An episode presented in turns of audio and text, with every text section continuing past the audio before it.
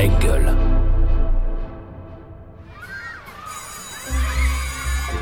Quand j'étais petite, je voulais être. euh, Ah, quand j'étais petit, je Ah, voulais moi, quand être, j'étais euh, petite, je voulais petite, faire. euh, euh, Alors je voulais moi quand j'étais petite, Ah bah petit, moi je voulais être. j'ai toujours eu euh, envie alors, petit, de- je voulais être. euh, Bonjour Christophe, Bonjour. et surtout merci Bah oui, c'est moi. d'avoir accepté d'être un nouvel enfant d'Allons Enfants. Alors on va commencer, si tu le veux bien, par le commencement. Tu es né le 17 juin 1963 à Agnières-sur-Seine. C'était un lundi. Que peux-tu nous dire de plus sur le jour de ta naissance? Le jour de ma naissance, évidemment, ça c'est quelque chose que j'ai vu même en film, parce que je crois qu'il y avait un film euh, 8 mm avec ma mère dans cette petite clinique des, des Bourguignons, qui a depuis euh, disparu.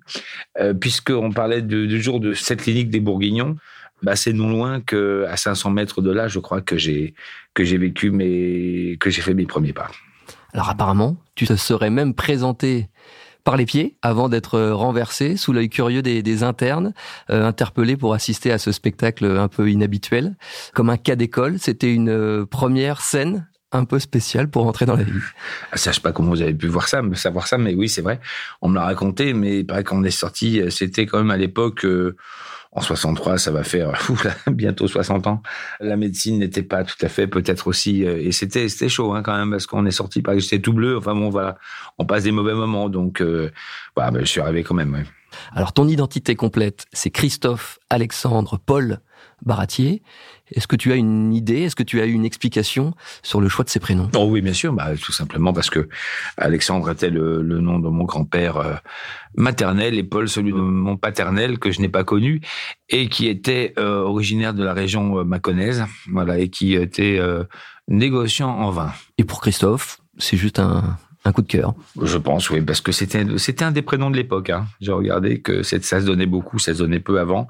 Je- J'étais dans la génération qui précédait. Je crois qu'avant moi, il y avait les Patrick, les Jean-Marie, les choses comme ça. Euh, les Bernard étaient finis depuis un moment, et j'étais juste avant les, euh, je pense, les Julien, les Mathieu, les Thomas. Donc voilà, c'était à peu près. euh, voilà. Ça resitue bien l'époque. Oui, c'est ça. Alors ta maman, comme tu le disais, travaillant, comédienne, tu as passé une partie de ton enfance, de ta petite enfance chez, ta grand-mère ou chez ton oncle Jacques Perrin. Ce dernier, qui te connaît très bien, garde notamment ce souvenir de toi. J'habitais à Courbevoie, au 15e étage, et lui, on l'avait inscrit à l'école d'en bas de Courbevoie. Et donc, c'était très étrange, parce que de ma fenêtre, de ma terrasse, je voyais la cour de l'école dans laquelle il était. Quand je dis j'étais surpris, parce que, et Dieu sait par la suite, c'est quelqu'un qui est riche euh, en contact, mais là, il était dans la cour de l'école, il y avait des enfants qui jouaient, et lui était toujours à l'écart avec euh, la tête un peu penchée, comme si c'était pas son univers. Non pas qu'il était malheureux, mais il n'avait pas de contact avec les autres. Et ça, je le ressentais souvent. euh, je ne sais pour quelle raison. Il était un peu différent et un peu replié sur lui-même. Oui, bah c'est vrai. Je me rappelle de ça. euh, J'avais euh, changé quand même beaucoup d'écoles à l'époque, et je pense que Jacques fait allusion à cette première année de, je pense, de CE1 où j'avais quitté ma grand-mère et je me retrouvais dans une école que je ne connaissais pas, comme beaucoup d'autres, enfin avec des gens que je devais redécouvrir à chaque fois. J'étais solitaire, comme je suis toujours d'ailleurs, solitaire. euh, enfin, on va dire, disons, ayant le goût de la solitude. Donc, euh, souvent dans mes rêves, souvent en train de composer de la musique dans ma tête ou de raconter des histoires ou de m'inventer des histoires. Et je me trouvais finalement pas en mauvaise compagnie.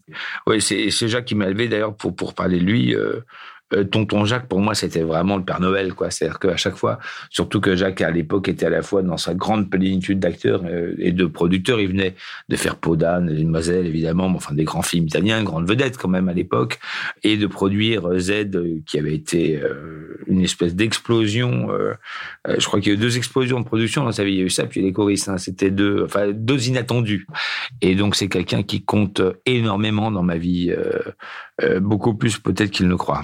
Alors on va revenir justement sur, ce, sur ton parcours. Après cette fameuse rencontre avec Javier Quevedo à l'école normale de musique de Paris, tu vas suivre une formation euh, musicale dite classique et atteindre un certain niveau d'excellence. Pour preuve, en 1988, tu décroches la médaille d'or au diplôme du Conservatoire de Saint-Germain-en-Laye. Oui.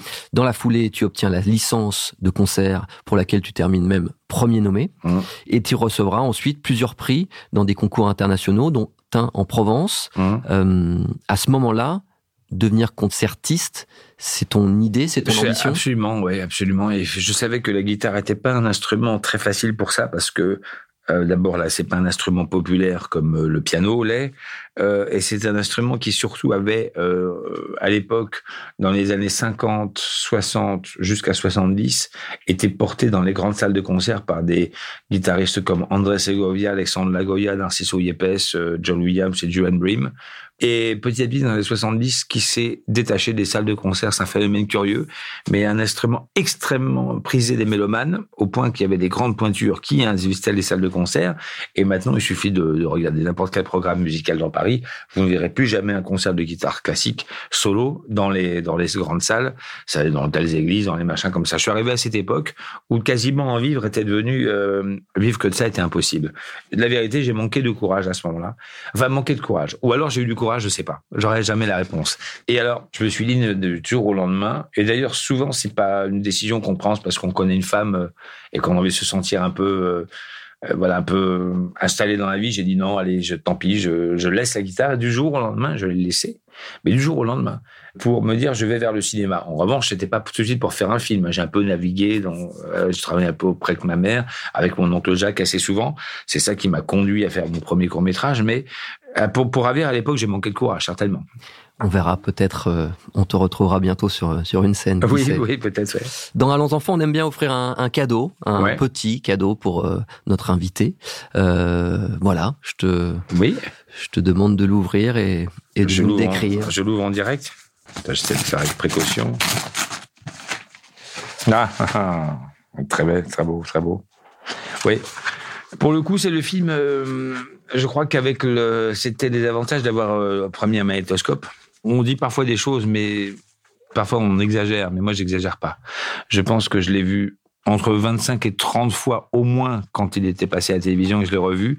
Et après, c'est un film qui était régulièrement programmé au Radlag, cinéma qui existait, la salle du Radlag qui existait et qui était programmé deux fois par semaine et sur grand écran. Et j'ai emmené Ravière un jour même euh, le, le voir et j'emmenais plusieurs fois les gens euh, au cinéma voir le Radlag. C'est le film vraiment qui m'a. C'était un univers dans lequel je me plongeais et que dont j'aurais pas voulu sortir. Après, j'ai eu Guitry dans la même impression. J'ai été euh, euh, envahi dans cet univers et c'était des univers dans lesquels qui m'ont marqué tellement d'ailleurs que même dans mon cinéma, il y a toujours plus référence à tous ces gens-là qu'à d'autres. Donc, qu'est-ce que c'est? Tu nous as même pas dit. Ah, excusez moi c'est une reproduction très très belle. C'est les Enfants du paradis, mais dans une affiche qui est une certaine affiche d'exploitation qui n'est pas tout à fait celle qu'on avait au début. C'est un baiser entre Arletty qui joue Garance et Jean-Louis Barrault qui joue De Bureau. Et donc un très très beau noir et blanc de ce film, je rappelle, euh, tourné en 43 à 44, sorti d'ailleurs en 44 en l'absence d'Arletty puisque elle était euh, plutôt dans un, un 8 mètres carrés quelque part en prison que sur l'écran. Voilà, c'était euh, le côté tragique de l'histoire. Alors la transmission, c'est aussi un thème qu'on aime bien dans Allons enfants, qui compte aussi euh, évidemment pour toi et que tu as réussi, en tout cas, ben, à transmettre justement à Violette, qui en parle, je trouve très bien. Le premier film de ma vie, c'est The Kid de Chaplin. Et donc j'ai appris ce que c'était une comédie, j'ai appris ce que c'était de pleurer. Et en fait, mon père, c'était magnifique parce que quand on regardait les films de Chaplin, on avait tous les deux quatre ans. Et c'est ça qui m'animait à toujours re-regarder les films de Chaplin avec lui parce que il redevenait un enfant et on était euh, tous les deux à, avec des étoiles dans les yeux et à rire euh, pour les mêmes choses et, reproduire, euh, faire encore les, les refaire encore les scènes devant maman. Enfin, il y avait toujours ce partage euh, entre nous. Oui, bah oui ça c'est vrai. D'ailleurs avec euh, que ce soit Violette ou Céleste, ma dernière fille qui a 16 ans, ça y est, c'est le cirque de Chaplin, c'est les temps modernes, c'est on est reparti là-dedans. Et c'est vrai qu'à ce moment-là, moi je prends autant de plaisir qu'eux.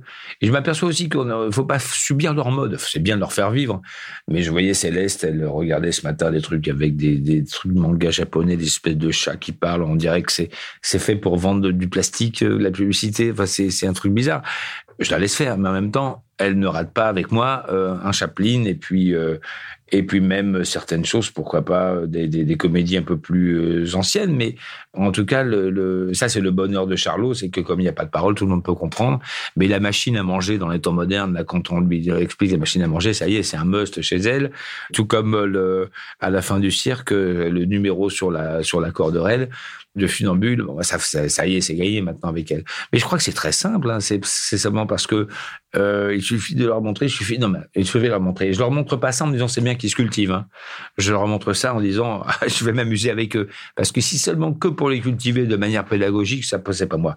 Mais en revanche, si il s'agit de, de, voilà de retrouver comme le dit euh, ma fille aînée euh, l'âge de mes 4 ans, ça ils peuvent compter sur moi, il y a aucun problème.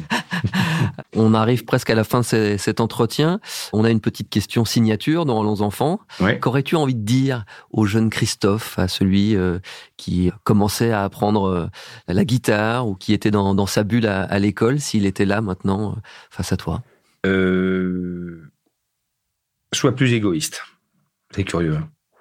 Mais j'ai remarqué qu'à force de de vouloir plaire, de vouloir séduire, ça, je, j'ai parfois beaucoup, beaucoup donné et je n'ai peut-être pas été assez égoïste dans la préservation de certains de, de, mes intérêts, mais on peut pas se refaire. En tout cas, je dirais ça. Mais euh, bon, sois plus égoïste tout en sachant que tu m'écouteras pas et que tu resteras toi-même. Donc voilà. Christophe, merci beaucoup. Je voudrais qu'on termine euh, cet entretien euh, avec un, un dernier message, un message d'enfant, mais aussi un message d'amour, évidemment. En fait, je le remercierai jamais assez parce que je sais que papa, il n'a pas eu un, un, père présent dans sa vie. Il a toujours été à la recherche et il n'a pas eu une maman qui montrait son amour. C'est-à-dire, elle n'était pas euh, tactile, euh, elle lui mettait pas la main dans les cheveux, elle lui disait pas je t'aime. Donc, en fait, il était aimé, mais de différentes manières. Et donc, euh, je sais qu'il s'est senti très seul dans son enfance et je le remercierai jamais assez de jamais m'avoir lâché. C'est-à-dire, il a toujours été là pour moi. Bon, ben voilà, au moins j'ai réussi ça. C'est déjà pas mal, hein. Ouais, c'est justement, on parlait de fiabilité, voilà. Si j'ai pu donner une autre image à ma fille que celle que m'a donnée mon père, eh ben c'est déjà pas mal, tout en étant assez généreuse pour pouvoir lui pardonner aussi à mon père. Merci beaucoup Christophe. On va se quitter si tu le veux bien en, musique. Je pense que c'était important avec euh, ce morceau qui figure dans le film Roselyne et les lions de Jean-Jacques Benex, composé par euh, Reinhard Wagner et dont tu es, et oui, interprète.